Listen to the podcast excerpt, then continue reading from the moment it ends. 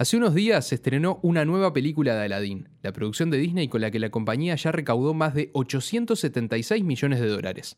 Y es gracias a un gran bufete de abogados, me encanta la palabra bufete, eh, y un gran lobby político de la empresa que van a poder disfrutar de las ganancias que esta película genere por los próximos 95 años. ¿Y por qué eso?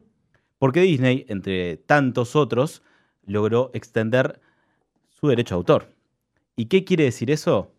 Eso quiere decir que hoy en Metadata vamos a hablar de derechos de autor. Radio Camacua presenta Metadata, uniendo puntos.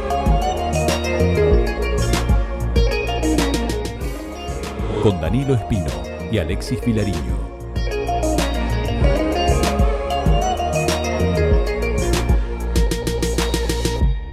Bienvenidos a Radio Camacua, bienvenidos a Metadata. ¿Cómo estás, Alexis? Bienvenido. Bueno, eh, estoy, digamos que estoy. No quisiera profundizar. Eh, han sido muchos meses de silencio. Sí, en realidad ahí me voy a, voy a hacerme a culpa. Eh, tengo un 85% de responsabilidad de mi parte, así que bueno, aquellos dos oyentes que tendríamos en todo este tiempo, las disculpas de escaso y bueno, eh, esperemos que no se repita. Está bien, eh, Danilo eligió un camino, eh, ustedes saben que este es un año muy particular, un año electoral, y bueno, intereses políticos, intereses económicos, lo han llevado por, por otros, otros lares, y bueno, hicimos lo que pudimos. Sí, me, me trataron de retener, pero bueno, este, yo soy de no difícil y de sí muy fácil. Pero bueno, antes de empezar con, la columna, repasemos un poco las vías de comunicación con Radio Camacua. En Radio Camacua, que se ubica en Camacua 575, en Ciudad Vieja. El teléfono de WhatsApp, ¿me lo podés este, refrescar, Alexis? Eh, nuestras vías de comunicación las digo rapidito. Arroba Radio Camacua en Twitter, Facebook e Instagram. 092 80 26 40 nuestro WhatsApp. Nos pueden mandar fotos, videos, audios, eh, GIFs y stickers también, ¿por qué no? Sí, estaría lindísimo tener un set de stickers de Radio Camacua. No, no es necesario. No, corresponde, no corresponde. ¿Por qué no? No, no, no, que no. Un sticker tuyo creo que sería bastante eh, elocuente y, bastante interesante de tener. Yo por lo menos lo guardaría. Bueno, a mí lo que me resultaría hiper interesante es hablar de los derechos de autor. Hmm. Derecho de autor salario del creador.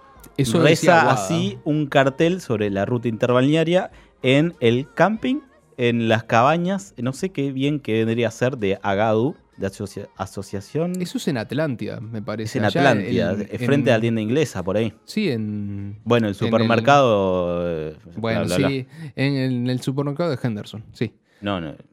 Eh, Henderson y compañía sigue siendo la razón social, pero. Henderson sigue en el consejo directivo. Bueno, no importa. Este, ahí en la. En el salón de fiestas de Agadu, sí. Es allá en, en Atlanta. Bueno, eh, no importa. Etcétera. Em, eso reza el eslogan de Agadu hace ya unos cuantos años. Yo diría unos 20, 25 años, ¿no? Este... no, sé, desconozco. No, no, está presente en mi memoria registrar los años que ese eslogan, vive. Pero, ¿cómo es que surge esto de, del derecho de autor? Bueno, es increíble que tengamos que hablar de Napoleón Bonaparte sobre cuando hablamos de derechos de autor. Yo por lo menos cuando estaba preparando esta, esta columna me, sorprendió de sobremanera saber que el, el creador de, valga la redundancia, del derecho de autor, es Napoleón Bonaparte, que cuando invadió Italia en, el siglo XVIII, en 1796, a fines del siglo XVIII, em, incluyó dentro de las, de, las, de las zonas que invadió en Italia la zona de Milán y de Venecia. Esa zona, como todos sabrán, es una zona que está muy... Este, caracterizada por los creadores de, óperas y demás. Hay un scratch de fondo. Sí, eh, es como es para ambientar, como estamos hablando de derechos de autor y de música, Eh, después, cada uno va a saber si es un sampleo o no. Los dejo que lo busquen.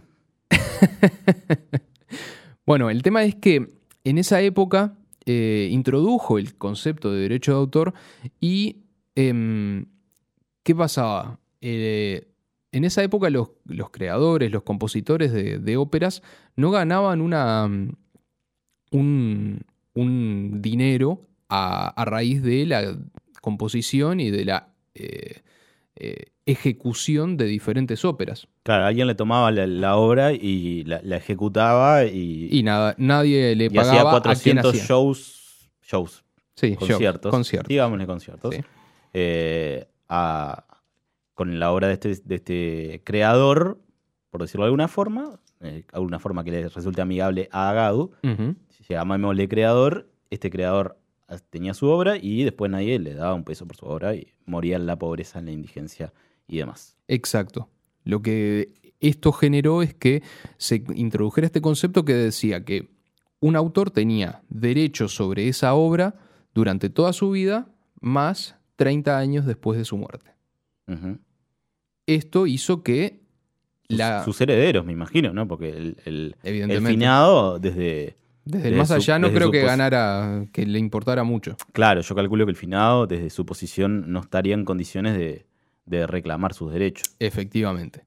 Em, es como, justamente, ya vamos a hablar de, del caso, de, un caso acá en, Uruguay, pero se decía que eh, lo que un, un compositor eh, trabaja a lo largo de su vida, más allá de que le da ganancias mientras está vivo, es como una herencia que le está dejando a sus hijos, a sus hijos, a sus herederos, a, sus familiares, etcétera, quien sea es un. está trabajando hacia futuro, es verdad. Em, lo que decíamos es que el concepto este, lo que introdujo fue esto de que uno tenía derecho durante toda su vida más 30 años y lo que generó inmediatamente es que el, el aluvión de composiciones se duplicó, es decir, pasaron de haber unas 14 óperas nuevas por, por década a un ritmo de 34 óperas nuevas por década. Es decir, se duplicó, más que se duplicó el ritmo de composición en, Venecia a raíz de la introducción de, este, de los derechos de autor. Em, en otras, a raíz de esta introducción en estas zonas, se fue extendiendo este concepto en otras... particular, ¿no? Perdón. Eh, sí.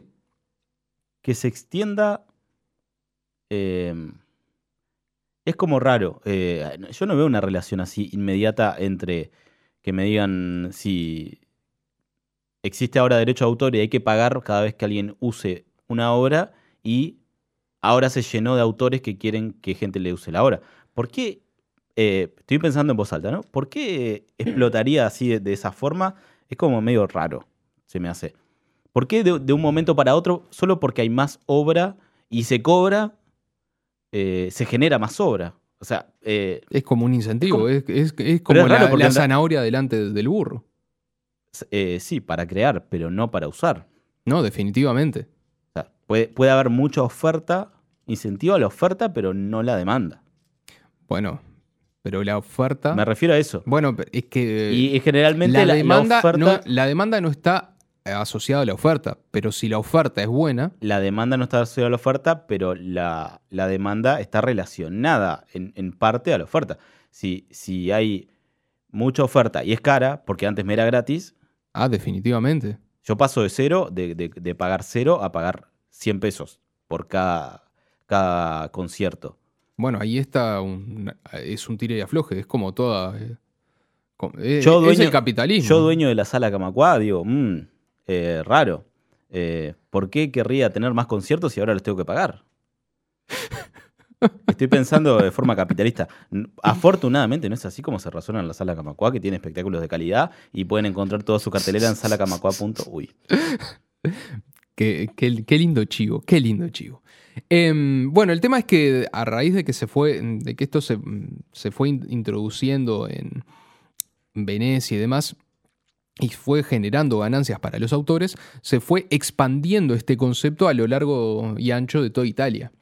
Y en otras ciudades se fue extendiendo también el plazo luego de la muerte del autor.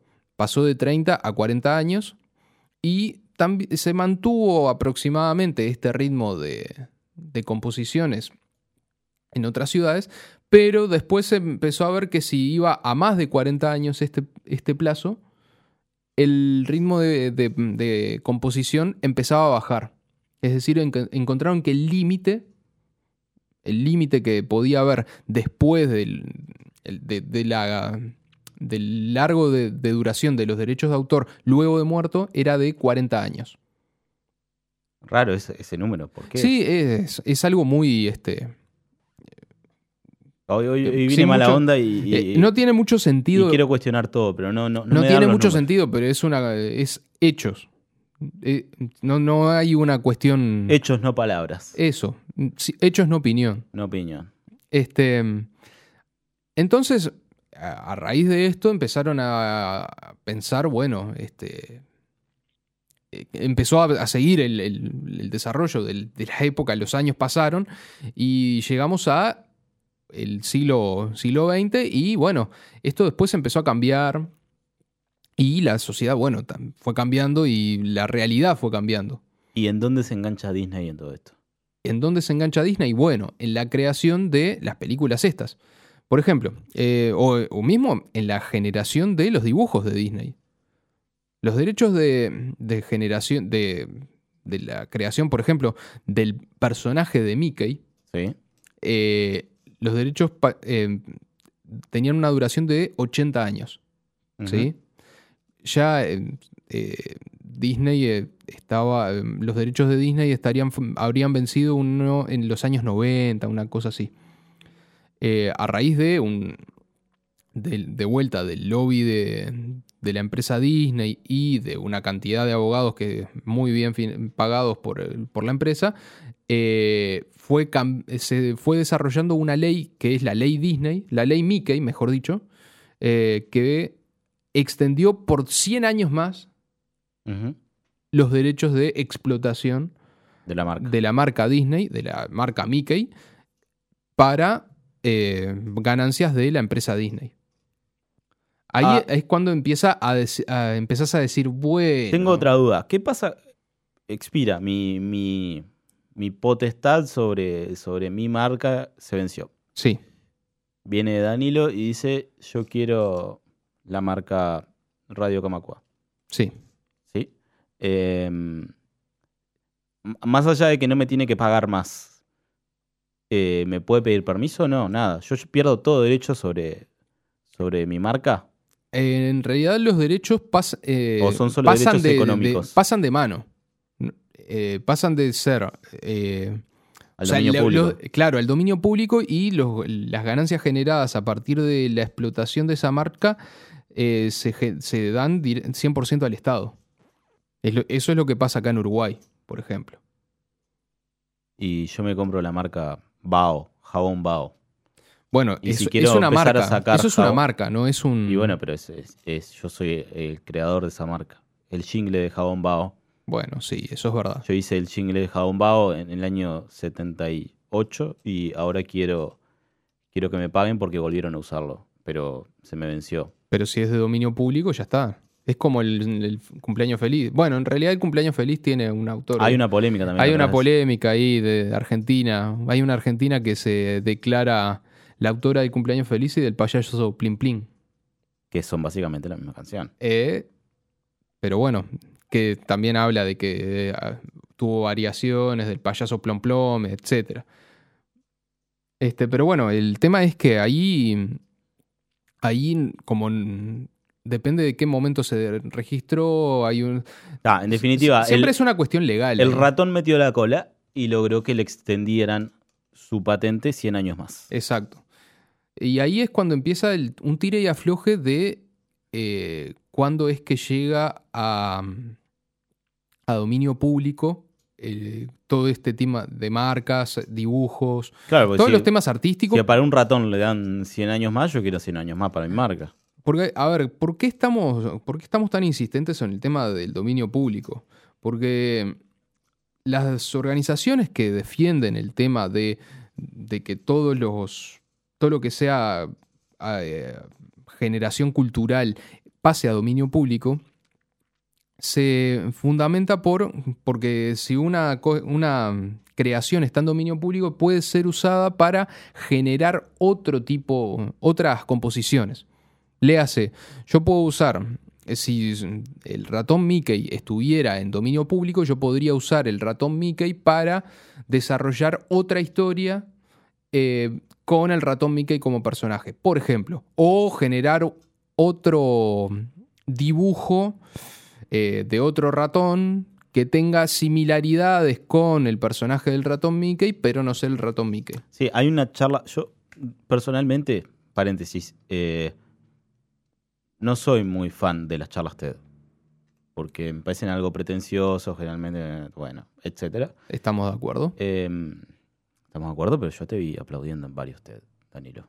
Digamos eh, todo. Entonces. bueno, ese es otro tema. En definitiva, eh,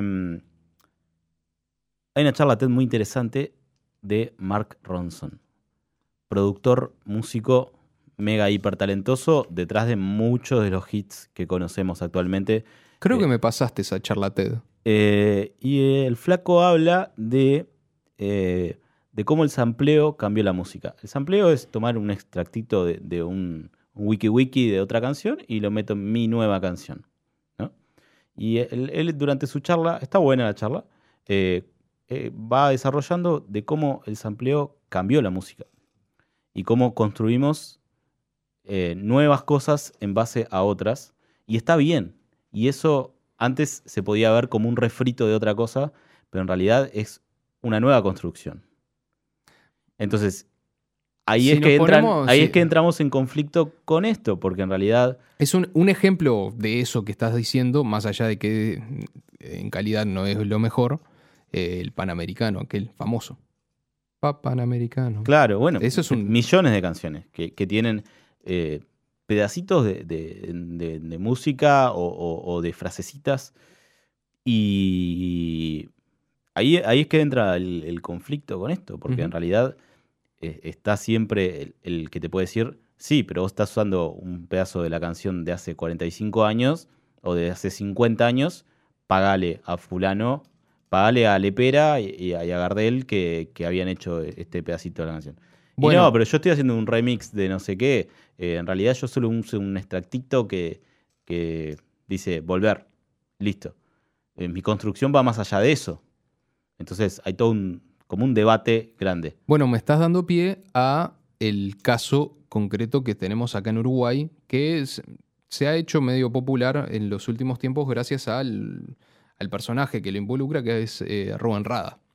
Rubén Rada hace no, mucho no, no muchas semanas, creo que debe ser un, mes, algo así.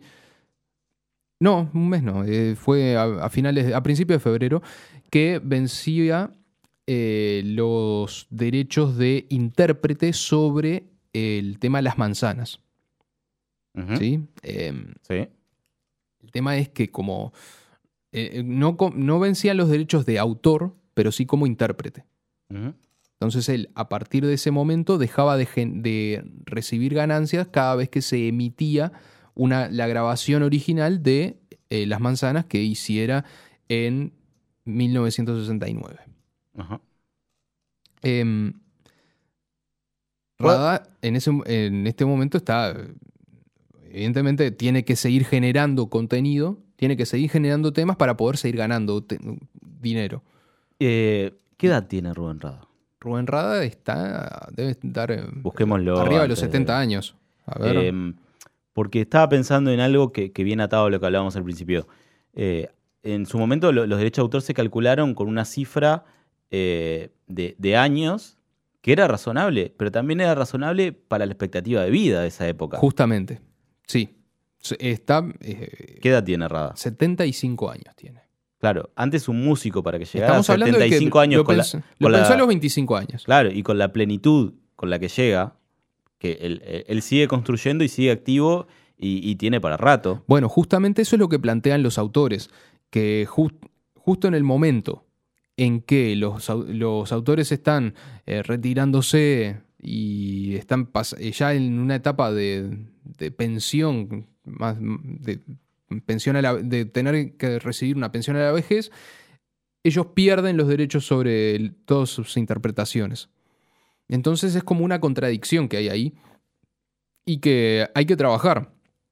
Eh, eso es lo que piensan los autores. Por el otro lado, tenés todas las organizaciones que defienden eh, el hecho de que todo el contenido cultural sea abierto, por lo que decíamos recién, que todo contenido que pueda esté, que esté eh, con licencia libre eh, puede ser utilizado por otros artistas para poder generar otro contenido. Claro. Entonces, ahí hay un tire y afloje que, bueno, uno tiene que ser, tiene que ponerse de los dos lados. El, argumento que esgrimen las organizaciones de derechos libres es bastante razonable. Por otro lado, uno tiene que ponerse en la piel de los artistas. Los artistas tienen que vivir de algo. Estaba mirando la expectativa, esperanza de vida. Eh, esperanza de vida al nacer. Sí. Según los años, la evolución. Eh, entre 1908 y 1909, pongamos entre 1963 y 64. Para un hombre, un hombre tenía expectativa de vida o esperanza de vida promedio de 65 años. Hoy está por arriba de los 70 y pico, 72, más Casi 80, sí. tiende a ir a 80. Son 15 años de diferencia. Y 15 años en lo que vos puedas recibir de ingresos te cambia muchísimo. Sí, estamos hablando de lo que decíamos recién, que justamente cuando se están venciendo los, los derechos de autor es cuando uno está en el medio de su jubilación, llamémosle, porque uno piensa que un artista está en su plenitud artística, su plenitud de composición, más o menos en la edad de los 20, 30 años, ¿verdad? No, no parece algo alocado lo que estoy planteando. Sí, eh, sí. Más allá de que hay artistas que pueden tener hits cuando estén, eh, cuando sean mayores, pero más no todos son Paul McCartney que con 60 o con 70 años siguen vigentes y siguen generando hits y, éxitos. A ver, eh, la gente de Rombay es verdad, es un justo un caso muy particular. bueno, los productores de Rompay, ¿no? Bueno, sí. Fernando Vázquez. Fernando Vázquez que tiene unos 25 años, no llega a los 30. Sí. Eh, tiene toda la, catarata de composiciones que hizo para Rombay, para Marama, para todas esas bandas que mandó. Y cuando En realidad lo que se vencen son los derechos de intérprete. Los derechos de autor los va a seguir teniendo. El productor mm, eh, pierde. Eh, ah, es verdad, porque le ceden los derechos de, interpretación a los productores. Es verdad. Bien, vos. Eso es lo que pasó con, por ejemplo, los Shakers. Los Shakers, justamente, cuando firmaron el contrato de, de Rompan Todo, de Breaky Doll, este, se quejaban de que habían firmado, sin saber, porque eran muy menores, que habían cedido todos los derechos de, de interpretación a los productores. Y por eso es que hoy, por ejemplo, eh, tanto los hermanos Fatoruso como, eh, como Cayo, este, que estaba pasando en un momento muy. El baterista de, los Shakers estaba pasando un momento de salud muy complicado, que bueno, hace poco falleció. Em, no estaba generando ganancias a partir de la, reproducción de, esos temas. Ahora, em, lo que decíamos, eh, eh, justamente en, el momento que más necesitan plata, ellos la pierden porque se vencen esos derechos. Y ahí es un tire de afloje. ¿Qué, ¿Qué, es lo que yo creo? Y con esto capaz que podemos ir tratando de llegar a una conclusión. Que es necesario una discusión seria, una discusión profunda de qué es lo que los autores y las organizaciones eh, puedan generar como lo mejor para las dos partes. Eh, no es algo muy, muy inventivo lo que estoy generando, lo que estoy diciendo. Muy. Este, pero lo que creo es que hay que pensar en que los artistas puedan seguir viviendo de, su música de alguna forma. Lo que pasa que también. Y que además puedan. Esa música pueda generar más música. o más música o más eh, obras de teatro, lo que sea. Más cultura. Más, más cultura, más cultura. Eh, no, es muy difícil conciliar las dos partes. Eh, eh, hay una persona que dice, esta, esta, plata es mía y es de mi familia, y si es mía, es de mi familia, y yo quiero que mis hijos la tengan forever. Y otra parte que dice, bueno, no, oiga señor, ya usted disfrutó bastante y su creación es un bien cultural que aporta a la sociedad toda, etc. Además que cuando vencen estos derechos de interpretación, los derechos de interpretación se siguen generando, pero se van volcando a fondos de incentivo cultural. Por eso es que ahí es donde viene el tema del, tire y afloje.